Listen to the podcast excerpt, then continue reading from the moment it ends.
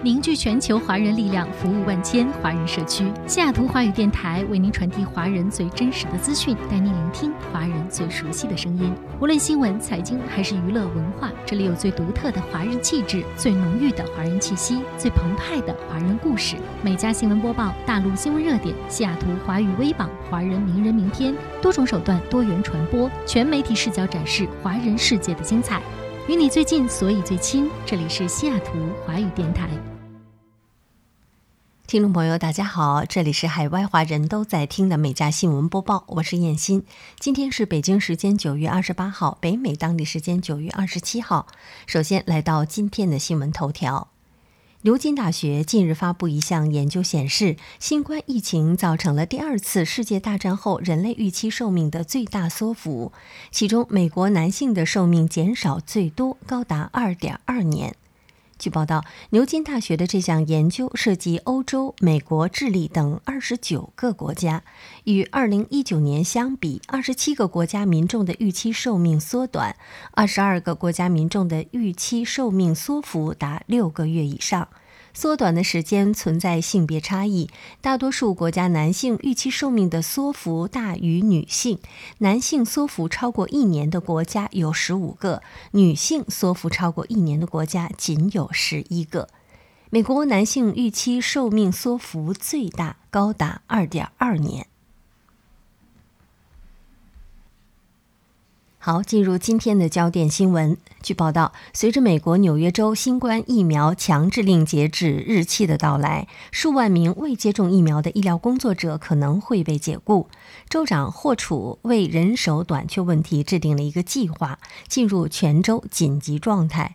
霍楚日前表示，正在为宣告紧急状态做准备，为没有纽约州执照的医疗工作者填补空缺、扫清障碍。紧急状态还将允许来自其他国家的员工、应届毕业生和退休人员在纽约州执业。此外，根据州长办公室的一份声明，该州可能会部署受过医疗训练的国民警卫队。根据欧盟哥白尼海洋环境监测中心发布的一份关于全球海洋的最新报告显示，过去两年记录的北极冰层范围已达到历史最低水平。自1979年至2020年以来，平均每十年下降近百分之十三，海冰减少的面积相当于六个德国的面积。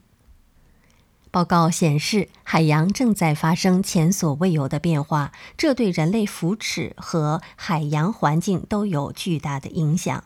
世界各地的表层和亚表层海水温度都在上升，海洋变暖和陆冰融化导致海平面继续以惊人的速度上升。地中海每年上升二点五毫米，全球每年上升三点一毫米。据报道，在飓风艾达登陆期间，美国路易斯安那州公共服务委员会举行了视频会议，讨论电力和电信服务中断的问题。但该视频会议遭到一些黑客的入侵，这些黑客同步了自己的电脑屏幕，上面播放着露骨的色情内容。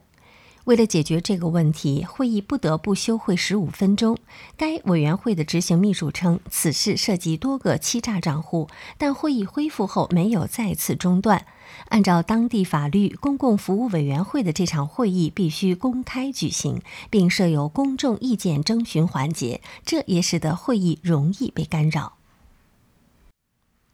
美国疾病控制与预防中心记录了一宗来自不明食物来源的沙门氏菌在多州爆发的重大新感染病例。据报道，至少有二百七十九例感染与疫情中观察到的菌株有关，其中二十六例需要住院治疗。此次疫情已经扩展到二十九个州，比疾病控制与预防中心上周首次报告感染病例时多了四个州。目前尚无死亡病例与此次疫情有关。沙门氏菌的症状包括腹泻、发烧、胃痉挛和可能的恶心、呕吐和头痛。那些出现更严重症状的人，包括脱水、长时间呕吐、长时间腹泻或伴有高烧一百零二华氏度以上的腹泻，应立即联系医生。据报道，日前瑞士的同性婚姻公投结果出炉，支持票大幅领先胜出，使得瑞士加入众多西欧国家，成为同性婚姻合法化的国家。支持者称，今天是瑞士同性恋人权历史性的一天。据美联社报道，官方计票结果显示，公投中赞成瑞士政府婚姻平权法案的票数占百分之六十四点一，且全国二十六个邦赞成票都过半数。瑞士国会和执政当局瑞士联邦委员会都支持婚姻平权法案。发言人巴拉诺娃说：“今天的结果不是让我的国家改变，而是反映过去二十年的观念改变。这真的反映出社会上对同性恋、双性恋和跨性别族群的接受度非常广泛且重要。”尽管党内旗见仍深，美国联邦众议院民主党人表示，本周可能推动表决总额4.7兆美元的经建议案，包括规模1.2兆美元的基建法案以及3.5兆美元的广泛支出方案，也设法在10月1号通过短期支出与新的举债上限案，以拯救2022年国会期中选举的选情。海地移民涌入美国南方边境，阿富汗乱局及第三季新冠疫苗接种事宜莫衷一是，一是总统拜登的民调支持率下滑。民主党政治策略家及议员担心拜登的支持度下降，可能损及民主党明年继续掌控国会的几率。观察家指出，拜登的政策虽受欢迎，但民众未必看重。在此同时，美国。会计年度将结束，及举债上限的大限也日渐逼近，民主党与共和党却仍陷入僵局。美国加利福尼亚州山火持续肆虐。近日，加州北部又燃起名为“福恩”的新山火，火势蔓延迅速，烧毁大量的房屋。据介绍，这起山火可能是纵火引发。山火“福恩”二十三号从加州北部雷丁市附近燃起，目前过火面积已超过二十八点三平方公里，仅有百分之十的火情得到了控制。山火持续威胁当地社区，上百座建筑已被焚毁，数千建筑遭到威胁，数以千计的当地居民已经接到了强制的疏散令。当地一名三十岁妇女因涉嫌纵火已被逮捕。受山火引发的烟雾影响，洛杉矶被迫在白天开启城市照明，而加州南部的山火则直接威胁到红山国家公园中的植被。根据最新数据，目前超过九千名消防人员正在应对加州全境约十处活跃的大型山火。据报道，全球最大医药临床试验业务公司艾坤维的数据显示，美国民众近期服用兽药伊维菌素治疗新冠的情况数量激增，但该药物未经批准用于防治新冠。截止到目前，美国食品药品监督管理局已经收到了四十九份因服用伊维菌素导致的中毒和其他严重反应的报告。二零二零年，这一数字仅为二十三份。美国食品和药物管理局先前批准伊维菌素用于人类和动物治疗由寄生虫引起的疾病，但没有批准用于治疗或预防人类感染新冠病毒。药管局警告，除非用于临床试验，使用未经药管局批准或授权的疗法治疗新冠，可能会造成严重的伤害。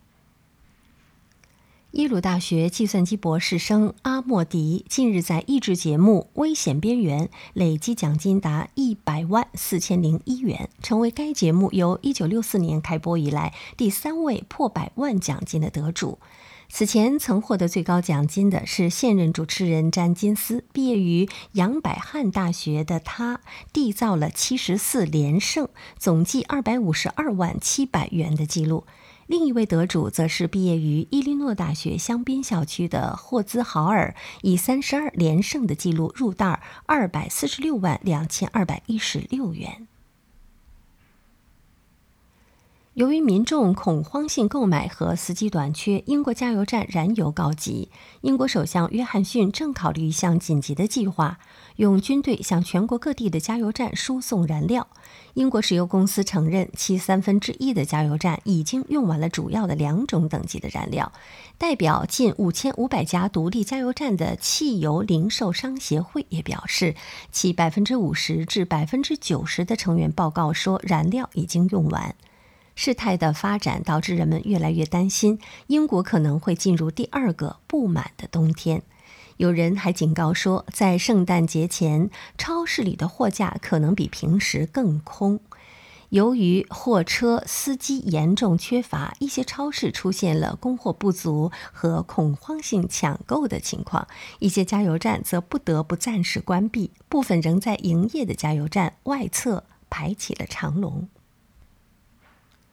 据报道，德国六千多万选民当天将选出数百名联邦议员，而这些议员将获得比普通员工高出数倍的收入。报道称，作为德国总理的默克尔曾担任联邦议员三十多年，每月有万余欧元的议员津贴。任总理后，月薪则涨至二点五万欧元。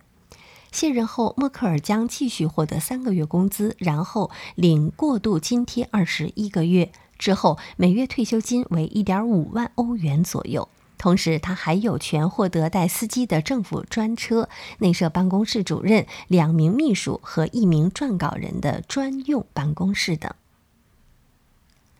英国三十九岁的男子西蒙·戴维森近日在德文郡海岸附近钓上了一条破纪录的大鼠鲨。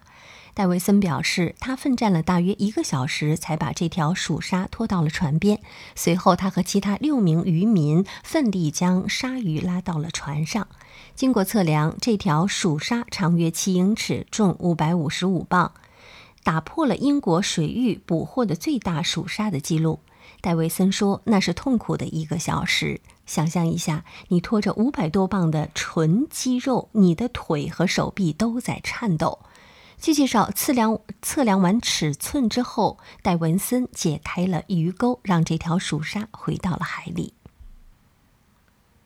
据报道，德国联邦选举委员会宣布，新一届联邦议员包括七百三十五名议员，其中社民党二百零六人，联邦党一百九十六人，绿党一百一十八人，自民党九十二人，德国选择党八十三人，左翼党三十九人。德媒称，这是德国有史以来规模最大的联邦议院。德国联邦议院选举初步计票结果于当地时间二十七号出炉，社民党以百分之二十五点七的得票率赢得了选举。默克尔所在政党联邦党以历史最低得票率二百分之二十四点一位居第二位，左翼党未突破百分之五的门槛，绿党以百分之十四点八的得票率排名第三。自民党以百分之十一点五排名第四，德国选择党以百分之十点三排名第五。据报道，美国缅因州一辆捷豹轿车因装卸不当，从拖车上滑落下来的，撞上路边的汽车，最终导致这辆价值近四万美元的新车报废。当时，这辆高端的捷豹。F-Type 跑车正在交付给客户，因装卸不当，他自从拖车上滑了下来，就撞上了路边停着的雪佛兰皮卡。视频拍摄者梅丽莎·莫维说：“保险公司称这辆车已经报废，无法使用。一切都发生的那么突然，我完全震惊了。”据报道，俄罗斯网球奥运冠军维斯尼娜失窃的奖牌意外失而复得。据介绍，维斯尼娜的家被盗，除保险箱中的珠宝，她在里约奥运会获得的女双金牌，以及在东京奥运会上收获的奥运银牌也被偷走。令他意想不到的是，小偷将奖牌留在维斯尼娜居住的莫斯科郊区的一个检查站。报道认为，小偷可能是良心发现，才决定将对运动员具有重要意义的奖牌归还。莫斯科郊区警方的一位消息人士表示，现场除了奖牌，小偷还留下了一盒巧克力及一封道歉信。警方表示，虽然小偷归还了奖牌，但仍将根据其可能留下的指纹查找这名罪犯。好，以上就是今天美家新闻播报的全部内容，感谢您的收听，我们明天再会。